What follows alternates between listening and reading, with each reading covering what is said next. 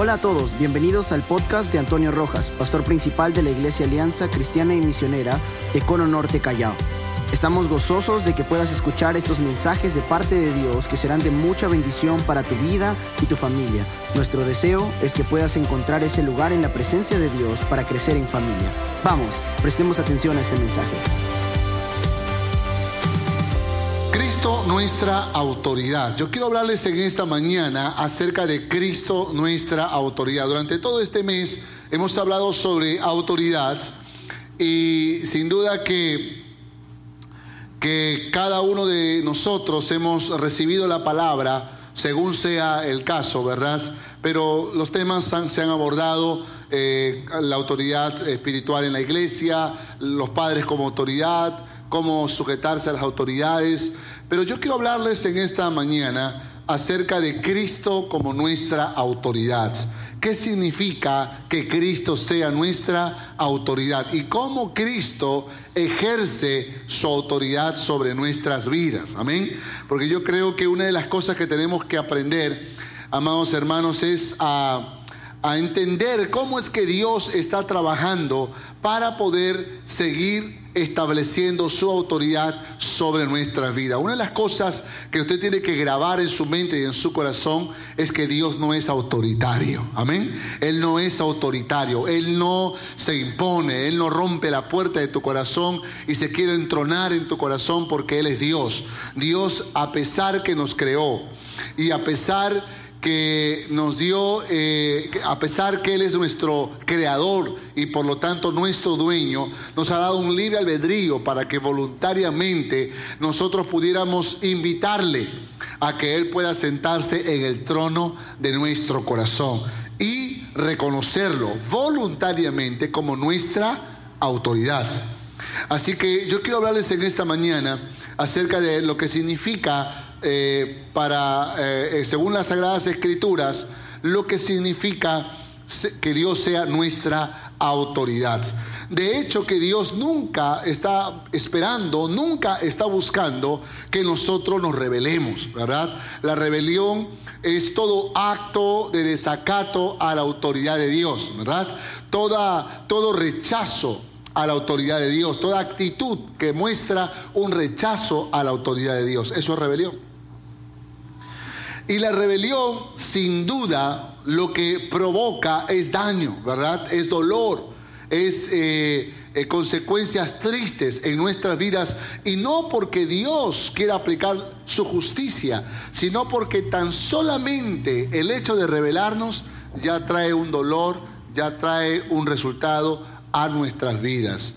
Y si a eso le aplicamos la justicia de Dios, es muy probable que tengamos que pasar por un momento de gran y profunda reflexión. Pero yo quisiera irme hacia atrás. ¿Dónde empieza la rebelión? ¿Quién fue el primero que se rebeló? ¿De dónde los seres humanos hemos aprendido este asunto de la rebelión? Porque de alguien tuvimos que haber aprendido, ¿verdad? Nadie se revela así porque sí, ¿verdad? Todos hemos aprendido de alguien. Y los hijos dicen, no, mi padre me enseñó. Los padres dicen, no, mis padres me enseñaron. Y así podemos ir hacia atrás y podemos llegar hasta Adán y Eva, ¿sí o no? Y ellos podrían decir, no, la serpiente fue la que nos enseñó. Y de hecho, que cuando nos remontamos en la historia, encontramos que el primero que se reveló a la autoridad de Dios fue el diablo, ¿sí o no? ¿Sí o no? Fue el diablo.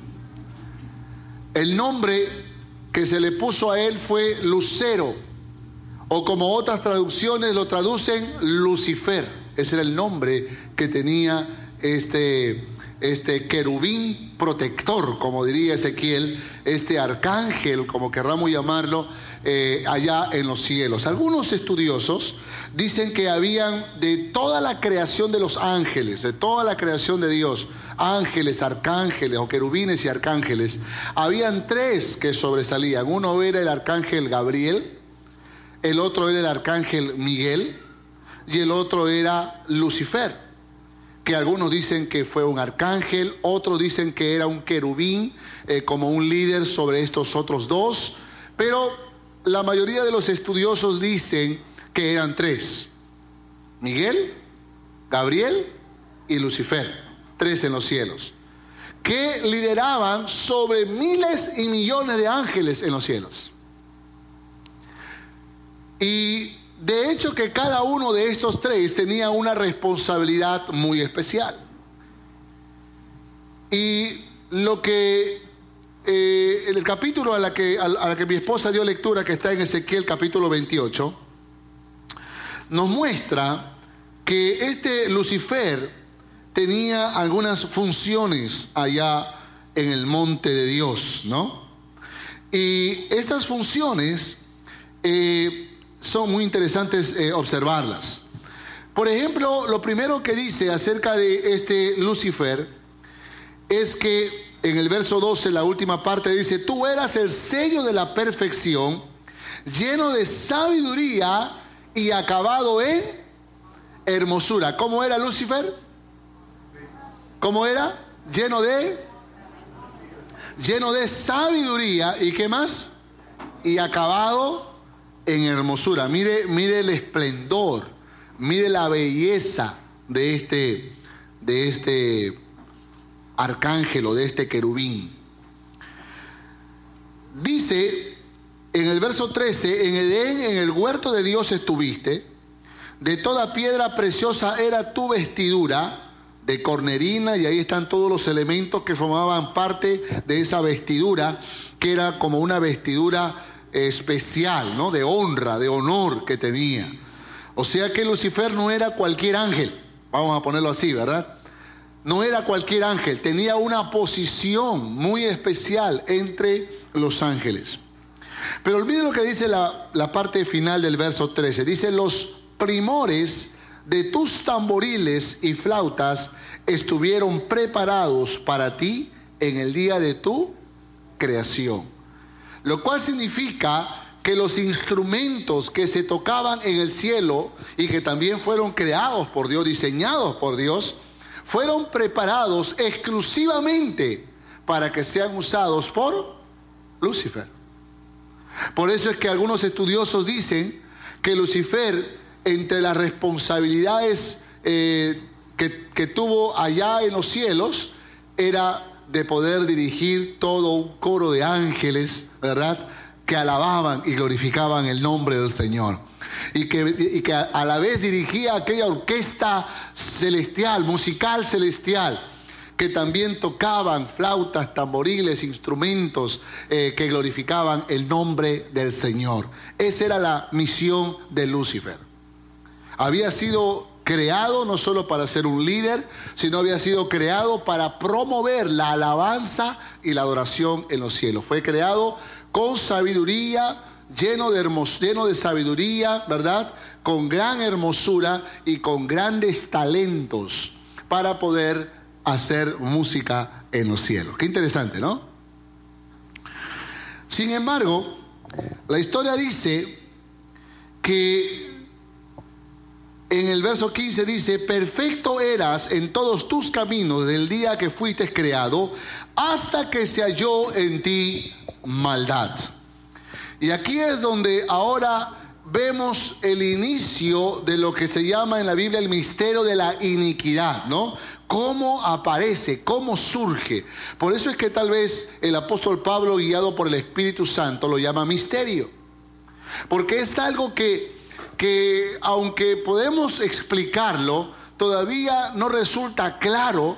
Sin embargo, creo que para resumir un poco todo lo que podríamos analizar y pensar y racionalizar o razonar en esta mañana, yo podría decirles eh, en pocas palabras que cuando Dios creó a los ángeles, al igual que nos creó a nosotros, los seres humanos, nos creó con una capacidad para decidir voluntariamente amar a Dios. Eso se llama libre albedrío. La perfección de la creación de Dios no radica en que tenemos dos brazos, dos piernas, una cabeza, dos ojos, dos orejas. No, no, en eso no radica la perfección de la creación de Dios. La perfección de la creación de Dios radica en que Dios nos diseñó con un libre albedrío, nos creó con un libre albedrío, con una voluntad propia para que a pesar que Él sea nuestro, a pesar que Él es nuestro creador, nosotros pudiéramos voluntariamente amarle y voluntariamente pedirle que Él se siente en el trono de nuestro corazón. Mire. Por eso es que nosotros somos perfectos eh, como creación, porque no, estamos, no somos robots eh, diseñados, programados. El ser humano que pretende jugar a ser Dios, ¿verdad? Y que procura imitar. Mire, mire que esto no es otra cosa que, plástico, ¿verdad? Pero usted lo ve y parece de verdad. Parecen como las flores, las rosas que creó Dios. Pero la gran diferencia es que esto, es, esto que parece que tiene vida está muerto. Mientras que lo que Dios crea tiene vida. Amén. Lo que Dios crea tiene vida. Y más aún, los seres humanos tenemos voluntad, libre albedrío. Y ahí está la perfección de la creación de Dios. Sin embargo, Dios está esperando que le amemos cada día. Dios le está, está esperando que nosotros eh, le busquemos cada día, le adoremos cada día. Y eso es lo que Dios también entonces esperaba de Lucifer. Sin embargo, Lucifer empezó a abrigar sentimientos en su corazón que iban en contra de la voluntad de Dios. ¿Qué dice en el verso 16? A causa de la multitud de tus contrataciones, fuiste lleno de iniquidad. ¿Y qué más dice? ¿Y qué más? Y pecaste. Por lo que yo te eché del monte de Dios y te arrojé de entre las piedras del fuego, oh querubín protector se enalteció tu corazón. ¿Qué pasó con el corazón de Lucifer? ¿Qué pasó? Se enalteció. ¿A causa de qué? ¿A causa de qué dice? De tu hermosura. Yo pienso que Lucifer se veía a sí mismo y se veía tan hermoso, se veía tan capaz y se veía tan diferente a los otros ángeles que llegó a pensar que cómo él sería un ángel más. Que él debería ser más que un ángel y aún más que un arcángel. Él dice, ¿por qué no puedo ser Dios? Siendo la creación de Dios, por la hermosura, por sus capacidades, por el diseño con el cual Dios lo había hecho, llegó a pensar que podía ser más de lo que Dios había establecido para su vida. Ya no había dónde crecer más porque ya estaba en la cúspide. Pero él decía, bueno, me falta solo una cosa, el trono de Dios. Y pretendió quitarle el trono a Dios. Se rebeló contra Dios. Pensando que podía, rebelándose contra Dios, derrocar a Dios. ¿Cómo se le ocurre a Lucifer creer que podía vencer a Dios? Yo le voy a decir después por qué es que Lucifer pensó esto. Pero es importante que ustedes puedan, puedan entender de que sin duda Dios es un Dios de justicia, de soberanía, pero también de misericordia. Y esta historia está escrita aquí, hermanos, tan solamente para que nosotros podamos conocer esas cualidades de Dios. Dice que su corazón se enalteció a causa de su hermosura, a causa de su esplendor. ¿Y qué más dice la Biblia? Corrompiste tu sabiduría a causa de tu esplendor. O sea que esa sabiduría que antes la usaba para el bien, ahora empezó a usarla para, para el mal. Claro. Porque si él tenía habilidades, cualidades, entonces, todas estas habilidades y destrezas comenzó a usarlas ahora para el mal. ¿Cómo? Miren lo que dice la Biblia. Dice, yo te arrojaré por tierra, delante de los reyes te pondré para que miren en ti. ¿Qué pasó? Fue, fue arrojado, fue expulsado. ¿Y dónde vino a parar? ¿Dónde vino a parar? A la tierra. Yo les pregunto, está en el infierno. Satanás conoce el infierno. ¿Qué dicen? Satanás, hermanos, no conoce el infierno todavía. Él ni se imagina cómo es el infierno. Dios ha creado el infierno, el lago de fuego y azufre, y es el lugar donde el diablo será condenado. No hay oportunidad para él de arrepentirse. Además, ni quiere arrepentirse. Es diablo, pues. ¿Verdad? El diablo, diablo significa adversario, opositor. Y eso es lo que él está haciendo cada día, es oponiéndose a Dios. Pero como sabe que él está condenado al infierno, ¿sabe lo que dice el diablo? Yo no me voy solo, pues. O sea, me voy, pero bien acompañado. Por esa razón es que Él está influenciando en la humanidad, que es la creación de Dios también, para poder provocar qué? ¿Provocar qué? Rebelión. Lo que el diablo quiere provocar es rebelión en la creación de Dios. Por eso es que los seres humanos también se rebelan ante Dios. ¿Cómo se rebelan si no son diablos? Lo que pasa es que el diablo está sembrando sus semillas de muerte y está incitándonos a hacer lo que él hizo allá en los cielos, rebelarse contra Dios. Eso es lo que el diablo está buscando. Entonces la Biblia dice que el diablo ahora no está en el infierno, sino está rodeando la tierra, andando por ella. ¿Y sabe lo que dice? Es más, dice, andando como león rugiente, buscando, buscando, buscando. Dile que de tu lado, cuidado que te atrape. Cuidado que te atrape. Como león rugiente. El león que eh, rugiente es el que tiene hambre. Es el que está buscando una presa. Ese león que, ya no aguanta más. Tiene hambre, quiere comer, quiere morder. Y dice que el diablo está como león rugiente, buscando a quien devorar. Pero gloria al Señor porque Cristo es nuestro protector. Amén. Y el diablo dice que los que somos del Cristo, el maligno no los toca. Aleluya. Gloria sea al Señor. Ahora, esa promesa tiene que ver con su misión. Porque el día que tú y yo nos revelamos ante Dios, no podemos tomar esa promesa y decir el diablo nunca me va a tocar. Porque si tú te revelas ante Dios, ¿qué va a pasar? Te quedas expuesto. Es lo que dijo el apóstol Pablo, le das lugar al enemigo, le doy lugar al enemigo y al darle lugar al enemigo, el enemigo hace lo que quiere con nuestras vidas. Por eso muchas veces terminamos en el lodo cenagoso, terminamos en el pozo de la desesperación. Por eso es importante entender, hermanos, que la rebelión no nace de nosotros, viene del diablo. Este que se rebeló y que fracasó en el intento, quiere meternos en su mismo fracaso. No hay nadie que se haya rebelado y que le haya ganado o vencido a Dios, hermanos. No hay nadie que haya escupido al cielo y que le haya vencido a Dios. No hay nadie que haya pateado el tablero del cielo y que piense que ha ganado la batalla. Dios es Jehová de los ejércitos, su nombre es vencedor. Él pelea las batallas y las gana. Él no conoce la derrota.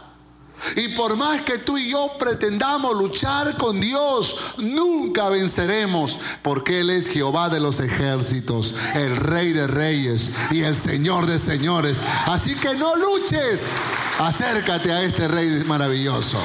Amén. Ahora, ¿cómo este Satanás, este diablo, Lucifer, Belcebú, padre de mentira, tantos nombres que le pone la Biblia, ¿verdad? Está impregnando su corazón de muchas maneras. Muchas veces susurrando tras nuestros oídos. Susurrando tras, nuestros oídos. Incitándonos a hacer lo malo. Así está el diablo. Y nosotros tenemos que entender que nuestro Señor está trabajando cada día por establecer su autoridad en nosotros. Yo quiero hablarles rápidamente en esta mañana de tres personajes y voy a ir llevándolos por tres aspectos de la autoridad de Dios. Tres personajes que son muy conocidos para nosotros y que sin duda pudieron ser muchos más, pero por lo menos tres de quienes podemos rescatar algunas enseñanzas muy lindas en esta mañana. Uno es Adán, dos, Judas y tres, Pedro. ¿Quiénes son los tres? Adán, Judas y Pedro.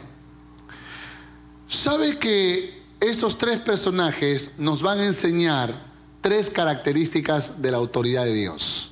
Tres características de la autoridad de Dios. La primera característica de la autoridad de Dios tiene que ver con que Dios como autoridad hace justicia. Amén. Y por su justicia establece normas, establece leyes, establece estatutos. ¿Por qué Dios, por su justicia, establece estatutos? Porque Dios nunca te va a condenar, o nunca te va a castigar, o nunca te va a exigir algo que primero no te haya ordenado que lo hagas o que no lo hagas. ¿Sí o no? Como Él es justo, primero te dice que la mentira es pecado para que luego te diga que no mientas. O sea, primero nos aclara el panorama y nos establece principios y nos da normas y estatutos por su justicia. Por eso dijo el apóstol Pablo a los romanos, donde no hay ley, no hay pecado. Porque Dios, para señalar un pecado, necesita establecer la ley. La ley funciona como un espejo, te hace ver tu condición. Por eso es que Dios estableció mandamientos en su palabra. ¿Qué hizo con Adán? Dios. En este principio de justicia, Dios estableció normas y leyes. Y por lo menos una se la dijo a Adán y a Eva. ¿Qué le dijo? ¿Se acuerdan? Le dijo, de todo árbol de este huerto podrán comer. Pero del árbol de la ciencia del bien y del mal, ¿qué dice? No comerás. Porque si ustedes comen, entonces morirán. Mire, ahí está la ley. Está la norma establecida. Porque Dios es justo. Y Dios nunca va a aplicar su justicia donde no estableció su ley. Por eso es que la primera característica de la autoridad de Dios es justicia. Dios establece sus leyes como nosotros debemos establecer normas en nuestros hogares o en nuestra iglesia si quisiéramos instruir al pueblo de Dios. ¿Estamos de acuerdo? Entonces es importante que nosotros podamos entender cómo trabaja Dios. Entonces le dice, del, árbol de la ciencia del bien y del mal, no comeréis. Pregunta, si ese árbol no se podía tocar y no se podía comer de su fruto, ¿para qué estaba ahí? ¿Sabe que esa pregunta me hizo, me la hizo mi hijo Asaf? Me dice, papi, tengo una pregunta. Y él no sabía que de esa pregunta se han escrito libros, decenas y cientos de libros. Y él me hizo dos preguntas. Me dijo, papi, primero quiero hacerte una pregunta sobre el diablo, sobre Lucifer.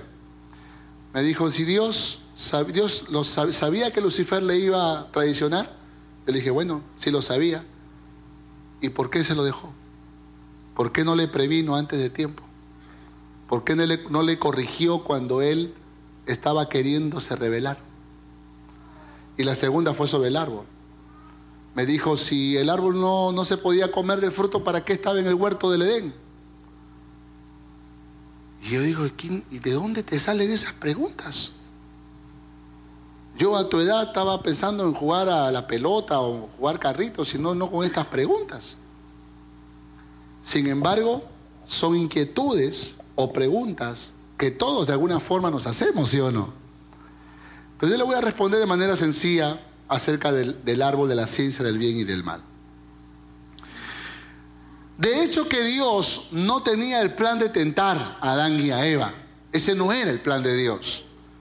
La razón por la cual ese árbol de la ciencia y del bien y del mal estaba en el huerto del Edén era tan solamente para hacerle recordar a Adán que había un Dios que había establecido una ley, que había establecido un mandamiento y que él tenía el deber no solo de obedecer, sino de amar a este Dios que había establecido la ley. Porque no veía a Dios. Entonces ese árbol le hacía recordar, no es que ese árbol era Dios, pero ese árbol le hacía recordar que él tenía una autoridad y que no era dueño de todo, como, como, como podría sentirlo, sino que sabía que el dueño era Dios y que él era un mayordomo y por lo tanto tenía que estar sujeto a esta autoridad. Por esa razón Dios dejó ese árbol allí para hacerle recordar a Adán y a Eva quién era la autoridad. Ese árbol te va a hacer recordar que este huerto no es tuyo. Ese árbol te va a hacer recordar que hay un mandamiento que se te ha dado y ese árbol te va a hacer recordar que hay una autoridad sobre tu vida a quien tú tienes que obedecer. Amén. Entonces, Dios estableciendo una ley, Dios estableciendo una norma. ¿Qué pasó con Judas y con Pedro? Pues también, ¿acaso no fueron a ellos entre sus discípulos que Jesús les dijo, y amarás al Señor tu Dios con toda tu alma, con toda tu mente, con todas tus fuerzas, ¿verdad? Con todo tu corazón y a tu prójimo como a ti mismo. ¿Acaso no fueron a estos, eh, eh, a estos dos en medio de sus discípulos a quienes les habló acerca de las bienaventuranzas? Que tenía que ver con heredar el cielo, con heredar la vida eterna, con entrar en el reino de Dios. Tenía que ver. Y, y tan solamente para hacerle recordar, y no tienen que buscarlo, yo se los voy a leer. Le dice, bienaventurados los pobres de espíritu, porque de ellos es el reino de los cielos. Bienaventurados los de limpio corazón, porque ellos verán a Dios. Bienaventurados los pacificadores, porque ellos serán llamados hijos de Dios. Bienaventurados los que padecen persecución por causa de la justicia porque de ellos es el reino de los cielos. Bienaventurados sois cuando por mi causa os vituperen y os persigan y digan toda clase de mal contra vosotros mintiendo. Gozaos y alegraos, porque vuestro galardón es grande en los cielos, porque así persiguieron a los profetas que fueron antes de vosotros. Mire qué maravilloso. Cómo Dios está estableciendo verdades, principios, normas, leyes y hasta promesas que le pueda dar la fortaleza a sus discípulos y a todos los que escuchaban las, las enseñanzas de Jesús para que puedan soportar en el día de la prueba, para que puedan saber lo que tienen que hacer en el día de la tentación. Entonces las normas y las leyes hablan acerca de la justicia de Dios. Dios no es un autoritario, Dios es una gran y maravillosa autoridad. ¿Cuántos dicen amén? Y por su autoridad Él establece su justicia, sus normas, sus leyes, sus principios. Por esa razón el día que nosotros somos tratados con justicia, no es por nada Dios establece sus normas, Dios establece sus leyes. Mire, yo le voy a contar algo. ¿Sabe que la primera vez que yo escuché la palabra fornicación fue en la iglesia? ¿Sabe que antes de conocer a Cristo yo pensaba que la fornicación no era pecado? Es más, antes de conocer a Cristo yo pensaba que la fornicación era una forma de demostrar amor a una persona que tú dices amar. En este caso a una señorita, ¿no? En mi caso, por ejemplo. Yo no sabía que la fornicación era pecado. Si no es hasta que llegué a la iglesia y a leer la Biblia, me di cuenta que Dios diseñó las relaciones sexuales para practicarlas dentro del marco matrimonial. Es en el matrimonio donde se tiene que practicar la intimidad sexual, no fuera del matrimonio. Porque si es fuera del matrimonio, en el caso de los solteros sería fornicación y en el caso de los casados sería adulterio. Entonces yo sí entendía lo que era adulterio, pero yo no sabía que era fornicación. Entonces cuando llegué a los pies de Cristo y me explicaron qué era fornicación, entonces ahora sí Yo tenía la ley, tenía la norma establecida. Y yo no podía decir, no, no sabía, no sabía, nunca escuché, yo no sabía nada. Yo no podía decir eso, porque ya la ley estaba grabada en mi mente y en mí, en mi corazón. Entonces Dios que es justo, siempre va a ir grabando verdades en tu vida, siempre va a ir estableciendo mandamientos, siempre va a ir como autoridad que es tuya, siempre te va a dar la palabra oportuna para que tú grabes en tu mente y en tu corazón lo que has de hacer y lo que no has de hacer. Por ejemplo, otra cosa que yo creía antes era que existía la mentira blanca o la mentira piadosa. No sé si algunos creían igual que yo que habían mentiras piadosas. O sea, ¿qué es una mentira piadosa? Una mentirita que uno puede decirlo y que no provoca daño, que es más, se hace por el bienestar, ¿no? Por el bienestar de, una persona. Y yo decía, no, la mentira piadosa, pues este, no es pecado, no es malo decirlo. Entonces venían a cobrarle las cuentas a mi papá. ¿Está tu papá? No está. Entonces la mentira piadosa. Pero cuando vine a los pies de Cristo me di cuenta que para Dios no hay mentira blanca y mentira negra. ¿No? La mentira es mentira. ¿Usted sabía eso o no? Para Dios la mentira es mentira. Una vez un, me, contó, eh, eh, me contó el pastor Pedro eh, que un día le contaba un, un, hombre de otro, de, otro lugar, de, no, no, no, de, no, de, nuestras congregaciones, sino un empresario, que dice cuando un policía lo detuvo y le pidió los papeles y él no tenía los papeles, entonces dice que este hombre le dijo, jefecito, le voy a dar una ofrendita, le dice. ¿De ofrendita? ¿Cómo es eso de ofrendita? Eso es coima, ¿no? Ese es soborno. Eso no es ofrendita. Entonces muchas veces vamos pintando, ¿no? Las cosas. Y no, hay que llamar al pecado por su nombre. Nosotros no podemos darle ofrendita a ningún policía. ¿Verdad? Y si infringimos la ley, ¿qué tenemos que hacer? Pagar las consecuencias. Obvio. ¿Sí o no? Obvio. Entonces es importante que nosotros podamos entender a la luz de la palabra que este Dios maravilloso, que es justo, siempre está estableciendo normas, leyes, principios, dándonos a conocer su palabra para que podamos caminar en esa justicia y bajo su, bajo su voluntad, bajo su señorío, bajo su autoridad. Por esa razón hay muchas cosas, muchas verdades que Dios ha grabado en tu corazón y te va a pedir cuentas por cada una de esas. Tú sabes que la Biblia dice que no debes dejar de congregar, ¿sí o no? ¿Sabes que la Biblia dice eso o no? No dejando de congregarnos como algunos tienen por costumbre. Entonces, si tú sabes que no debes dejar de congregar, ¿por qué dejas de congregar? ¿Sabías o no? ¿Tú sabías que la Biblia habla acerca de que tenemos que diezmar con alegría? ¿Sabes o no? Si la Biblia dice que hay que diezmar, ¿por qué no diezmas? ¿Por qué no ofrendas?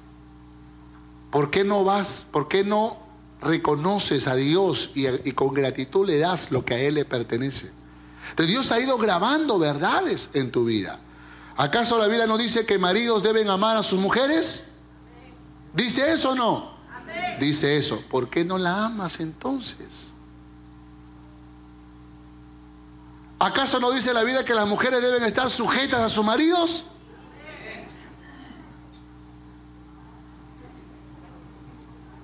Entonces, ¿por qué no te sujetas? Una mujer sea sujeta, sujeta, le va a quedar grande.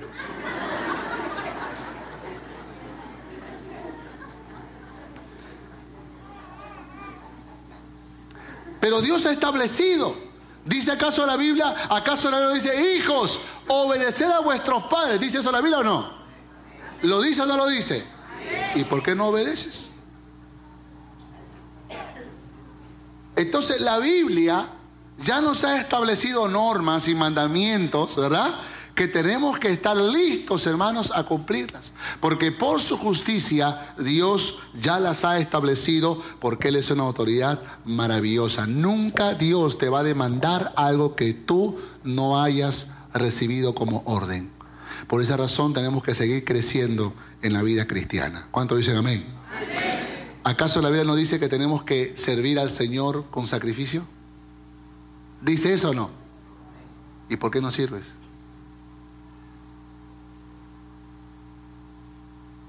Es importante que nosotros podamos entender lo que dice la palabra. Entonces, ¿qué pasó? Dios estableció ley sobre Adán, Dios estableció ley sobre Judas, Dios estableció ley sobre Pedro, ¿verdad? Porque Él es un Dios justo y porque no le va a demandar a nadie lo que no le ha ordenado primero hacer. Amén. Esa es la autoridad de Dios. Segundo, Dios como autoridad sabe cuánto sufrimiento y o tentación podemos resistir. Sabe cómo se llama esto y en su y en su en su amor, en su voluntad perfecta, él entonces no va a permitir que tú sufras más allá de lo que puedas soportar. ¿Sabe cómo se llama eso? Soberanía. O sea, Dios soberanamente va a permitir tentaciones y pruebas en tu vida.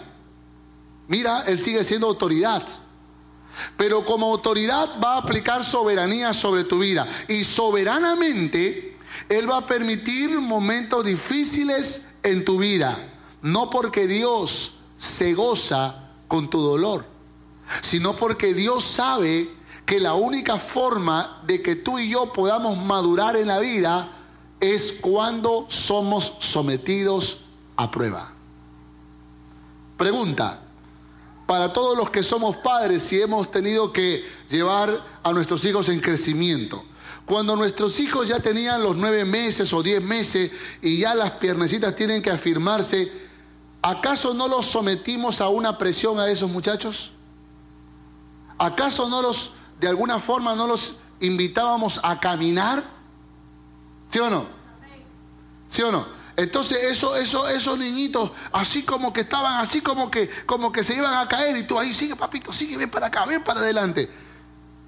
¿Qué culpa tiene ese niño de sufrir? ¿Por qué? ¿Por qué, le, ¿Por qué lo hace sufrir de esa manera? Cárgalo hasta que tenga cinco años. Entonces tú dices, no, pastor, no, pastor, un momentito. No, él tiene que aprender a caminar. Pero es que no te das cuenta que si está asustando, es que no te das cuenta que como que parece que se va a caer, si es que ya no se cayó. Porque hay, hay esos padres que reaccionan cuando ya el muchacho está en el suelo, ¡pam! ¡Ay, mijito! Y recién lo levantamos, ¿verdad? Y nuevamente lo sometemos a la misma presión. Y nuevamente a la misma presión, ¿sí o no? ¿Así hacemos o no hacemos? Ahora, tú eres malo, masoquista. ¿Por qué haces esto? Yo sé por qué tú lo haces. Por la misma razón que yo lo hice. Porque yo quería que mis hijos puedan caminar. Yo quería que mis hijos puedan correr. Yo quería que mis hijos puedan afirmarse. Yo quería que mis hijos sean mejores de lo que eran antes. ¿Sí o no? ¿Sí o no? Por la misma razón, Dios permite pruebas y tentaciones en tu vida. No porque Dios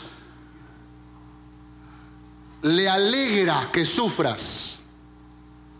Probablemente así como nosotros los padres estamos así un poco asustados viendo a nuestros hijos que, pretender caminar, probablemente Dios así también está emocionado esperando que tú venzas la prueba, que tú venzas la tentación. Pero en su soberana voluntad, Él lo permite en tu vida. ¿Qué pasó con Adán? Fue tentado. ¿Por qué? por el único que tienta, pues, ¿quién? El diablo, pues, el tentador. Dios no tienta a nadie. Es el diablo quien tienta. ¿Verdad? Es el diablo quien te ofrece, quien te seduce, quien te invita. Pero ¿sabe lo que dice la Biblia? que no hay ninguna tentación que no sea humana. Los que están escribiendo apunten 1 de Corintios 10, 13. Primera de Corintios 10, 13. No hay tentación que no sea humana, sino que fiel es Dios, que dará juntamente con la tentación la salida para que podáis resistir. Lo cual significa que todas las tentaciones y las pruebas que vas a enfrentar en la vida, escucha, puedes resistirlas y puedes vencerlas. Porque en su soberana voluntad, Dios nunca va a permitir que tú pases una prueba, una tentación que te derrote. Nunca. Qué maravilloso, ¿no? Es una maravillosa autoridad. Porque me enseña, me ejercita, pero al mismo tiempo nunca va a permitir que yo caiga en derrota. Ahora yo les pregunto, ¿acaso Dios sabía, acaso Dios no sabía que la serpiente o, el Satanás en forma de serpiente vino a tentar a Adán y a Eva? ¿Lo sabía o no lo sabía Dios? Lo sabía. Pero Dios no se le escapó, no es que la serpiente, uh, un descuido de Dios ya estaba tentando a Adán y a Eva. No. Dios que lo tiene todo bajo control soberanamente, porque eso es soberanía, que tiene todo bajo control, que no hay una hoja que no cae de un árbol si no es por su soberana voluntad, dice la palabra. Este Dios maravilloso, entonces, sabía, pero también sabía que, que Adán y Eva podían vencer, ¿sí o no? También sabía. Pero ¿qué pasó con Adán y Eva? No vencieron la tentación. ¿Qué pasó con Judas? ¿Fue tentado también? Fue tentado. ¿Qué hizo Judas? Vendió al maestro. ¿Así fue? Vendió al maestro. Eso hizo Judas. Ahora, lo vendió por 30 monedas de plata. O sea, lo cual significa que el problema de Judas no era odio a Cristo, sino era amor al dinero. Eso fue lo que pesó más en él. Mientras que para Adán la tentación tuvo que ver con insatisfacción, porque recordarán que la tentación de, de, Satanás para Adán fue, lo que pasa es que Dios sabe que si tú comes de este fruto, serás como, serás como, como Dios. Eso es lo que, le dijo Satanás a a Adán, ¿sí o no? Adán y Eva. ¿Y qué hicieron a Adán? Le creyeron. Le creyeron. Yo digo, pero, pero qué cerebro que tenía Adán y Eva. ¿Es que acaso no, se daba, no sabían ellos, y, seguro que lo sabían, que, que Satanás había intentado robar el trono a Dios, quería ser como Dios? ¿Por qué no le dijo entonces, ah, ¿Y, por qué entonces tú no te lo comes, no te comes los frutos?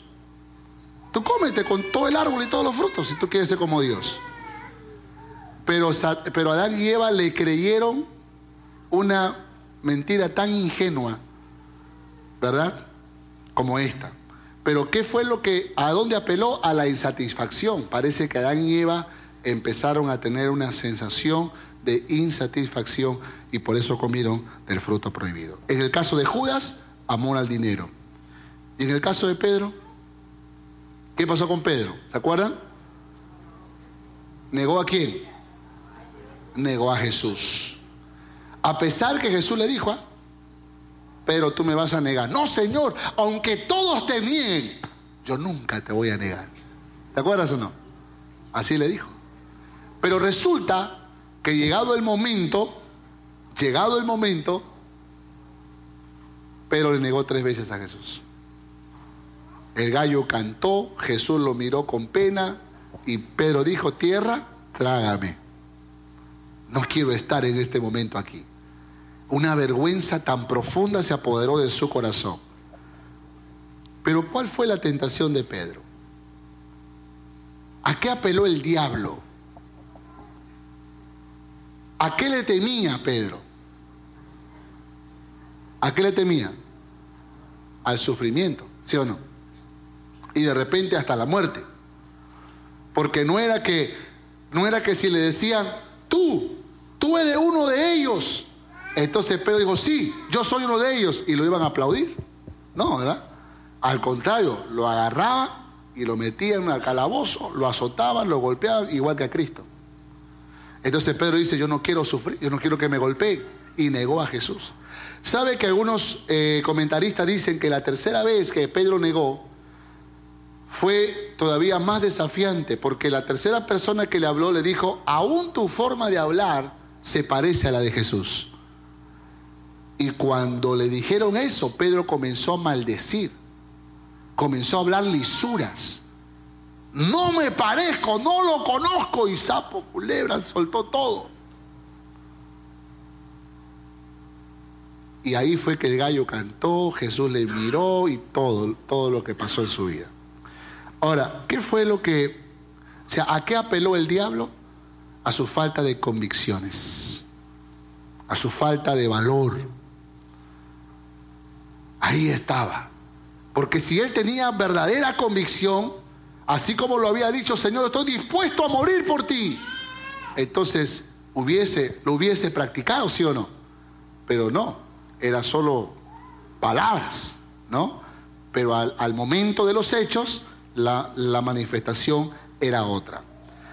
Sin duda que Adán sucumbió a la tentación, Judas sucumbió a la tentación y Pedro también cayó frente a la tentación. Pregunta, ¿ellos pudieron haber vencido sus tentaciones? ¿Qué dicen? ¿Tenía que tejerse la historia de esta manera? ¿Ellos tenían que caer en esas tentaciones? ¿O había la posibilidad que ellos tengan victoria? ¿Qué dicen ustedes? ¿Había posibilidad o no? Claro, pues. Porque Dios es soberano. Y en su soberana voluntad, así como permite pruebas y tentaciones en nuestras vidas, también Él da la salida, hermanos, para que podamos soportar. Tú no puedes decir, ay pastor, el diablo me está tentando tan fuerte, tan fuerte que ya no puedo más. Tú no puedes decir eso. ¿Por qué? Porque se irías en contra de lo que Dios ha dicho en su palabra que tú puedes vencer la tentación, que tú puedes vencer la prueba. ¿Qué pasó con Job? ¿Acaso no fue que cuando el diablo fue a, pretender destruir sus propiedades, su terreno, lo suyo, y luego su propia vida, ahí estaba Dios poniéndole límites? Bueno, haz esto, pero no lo toques a él. Bueno, ahora te permito hacer esto, pero no toques su vida. ¿Acaso no está Dios poniendo límites hasta dónde uno puede soportar, hasta dónde uno puede resistir. Dios sabe hasta dónde puede soportar, Dios sabe hasta dónde puede resistir. Y dice su palabra que juntamente con la prueba y la tentación, Dios dará la salida para que pueda soportar. Sin duda que Pedro, después, de, después de, caer frente a la tentación, se dio cuenta que solo era palabras, que lo que él creía, que eran convicciones firmes en su vida, no era otra cosa que solo palabras. Y tuvo que aprender a ejercitarse y aún ser capaz de sufrir por causa de Jesús. Por eso que después del Señor le vuelve a dar otra lección a Pedro. ¿Se acuerdan que Pedro fue a la cárcel o no? ¿Se acuerdan que lo castigaron? Lo agarraron a latigazo, ¿sí o no? Entonces no es que el Señor olvida. Bueno, Pedro, la primera vez fallaste. Ahora vuelves a darle el mismo examen. Y no es porque Dios quiere saber qué hay en tu corazón, porque Dios nos conoce, ¿sí o no? Él sabe lo que hay en nuestro corazón. Es para que nosotros nos conozcamos a nosotros mismos. Mira la esposa de Job, que cuando le vino la prueba, allí se reveló que no era una mujer que amaba a Dios, como decía, ¿no? Aún retienes tu integridad, maldice a Dios y muérete. O sea, no solo maldice a Dios, porque yo ya lo hice, sino que además así enfermo y, como estás, tampoco quiero que sigas viviendo. Muérete. Qué dolor para este Job, ¿verdad? Que a pesar de todas las pruebas que pasó, se mantuvo firme. ¿Te acuerdas? ¿Qué pues? ¿Recibiremos el bien de Dios y el mal no lo recibiremos? Como una de esas mujeres fatuas has hablado.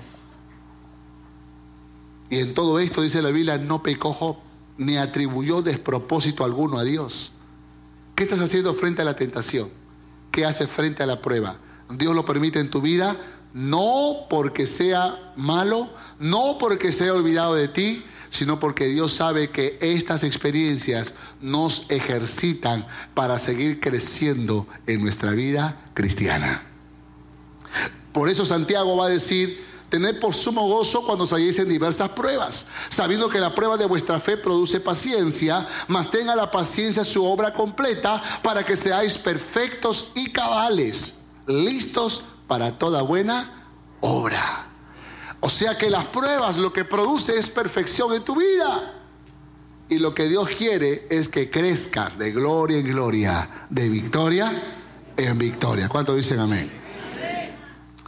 Y lo tercero y último, Dios como autoridad nos confronta con amor.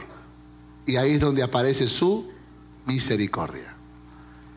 Dios como autoridad, primero dijimos, muestra su justicia, establece normas.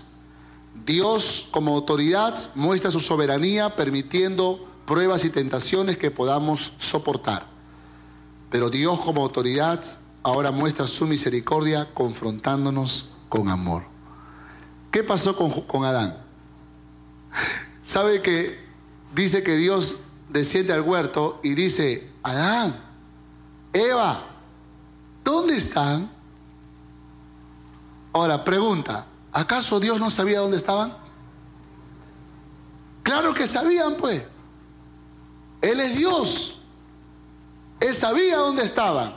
Entonces, ¿por qué pregunta? Porque esa era su forma de confrontarlos con amor. O sea, no vino Dios y diciendo con que, con que sucumbieron a la tentación. Así que así fue. Ahora vengan para acá. No. ¿Dónde están? y luego se aparece, ay Señor, nos escondió porque estábamos desnudos. ¿Y qué dice Dios? ¿Y quién les dijo que estaban desnudos? Ahora, esas preguntas de Dios no esperaba respuesta, ¿sí o no? Pero era su forma de confrontar con amor. Porque así es Dios, hermanos, grande en misericordia. Es una autoridad maravillosa. Ojo que la misericordia no significa ausencia de castigo, ¿eh? De hecho, que, que Adán y Eva tuvieron que sufrir las consecuencias de su pecado. Pero la confrontación fue en amor. ¿Sí o no? Fue en amor.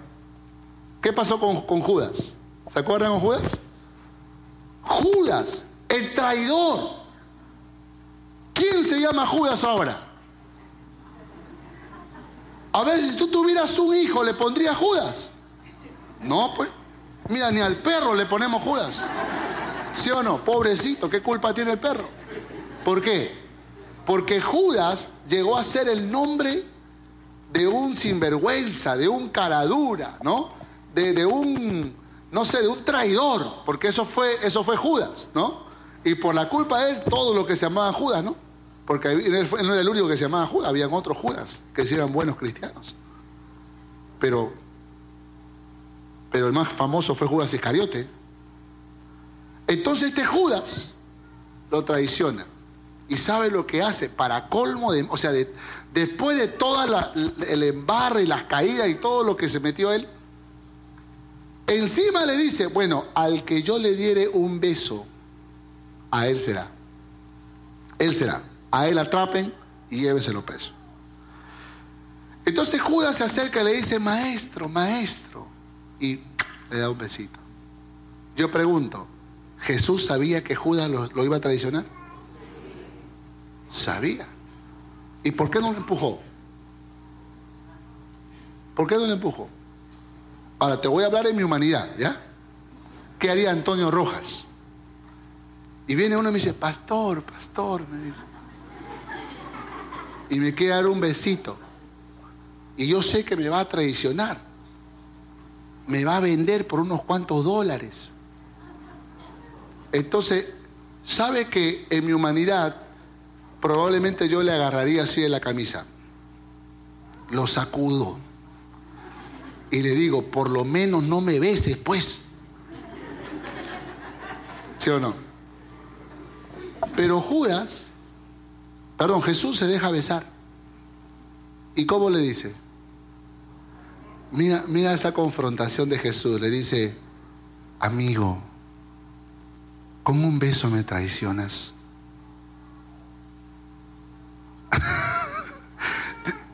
¿Te has dado cuenta de la confrontación de Jesús?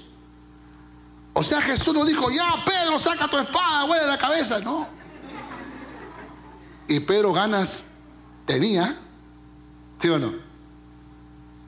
Pero le dice, amigo, con un beso me traicionó. ¿Sabe que esas palabras aplastaron el corazón de Judas? ¿Sabe que después de eso Judas quería, no, ya no, ya, tomen su dinero, ya no quiero, ya, ya no quiero, ya era muy tarde ya? Pero Judas nunca se arrepintió, solamente sufrió remordimiento, nunca arrepentimiento. Por eso, por eso Judas terminó ahorcándose. ¿Qué pasó con Pedro? Después de negar a Jesús. Jesús resucita, se junta con los discípulos y se acerca se acerca a a Pedro. Le dice Pedro, tú me amas. Mira esa confrontación de Jesús. Le negó lo que, lo que Pedro hizo, hermanos, hablando en eh, la forma en que públicamente. Eso no era una falta menor que la de Judas. Pero cuando el Señor Jesús lo confronta, lo confronta con amor le dice, Pedro, ¿tú me amas? Sí, Señor, yo, yo te quiero. No, no, no, Pedro, te pregunté si me amabas. ¿Tú me amas? Señor, yo te quiero. ¿En verdad, Pedro? ¿Solo me quieres? Y Pedro dice que llora. Señor, tú lo conoces todo, tú sabes, tú conoces mi corazón. Tú sabes que yo quisiera decirte que te amo, pero me da vergüenza, pero tú sabes que yo te amo. Tú sabes que yo te amo, solo que me da vergüenza decírtelo porque te fallé. ¿Y qué le dijo el Señor Jesús? Ahora sufre pues. No. Le dijo, apacienta mis ovejas. ¿Se han dado cuenta que esa confrontación de amor son golpes duros a nuestro corazón. Así es Dios. Y esa es la autoridad que tenemos, hermanos. Un Dios de justicia, un Dios de soberano y un Dios de misericordia. Tal vez tú hayas sucumbido a la tentación. Tal vez tú hayas caído frente a la tentación. Pero recuerda, Dios nunca te va a desechar. Él es el Dios de oportunidades que siempre está con los brazos extendidos, diciendo, hay una nueva oportunidad para ti. Si Judas se hubiese arrepentido, ¿Dios le hubiese perdonado? ¿Cristo le hubiese perdonado? Pues claro que sí. Pero el cabezón se ahorcó, pues. Porque pensó que no había perdón para él. Créeme que así hay muchos ahora que cuando faltan o fallan a Dios, o muchas que fallan a Dios, se van de la iglesia y se quieren olvidar del cristianismo porque piensan que ya todo se acabó para ellos. Y te olvidas que Dios es un Dios de misericordia, que te ha confrontado con amor muchas veces, porque Él es un Dios de oportunidades que quiere volverte a dar una nueva oportunidad. Él es la autoridad más maravillosa, hermanos, que, puede, que podemos conocer no solo en este planeta, sino en el universo entero. Dios es una verdadera autoridad. Su justicia, su soberanía y su misericordia están listos para poder cubrirnos con todo lo que Él es para nosotros. Amén. Vamos a orar. Esperamos que este mensaje haya sido de bendición para tu vida. Gracias por escuchar este podcast. Si deseas más información, visítanos en www.familiasrestauradas.org. Que Dios te bendiga.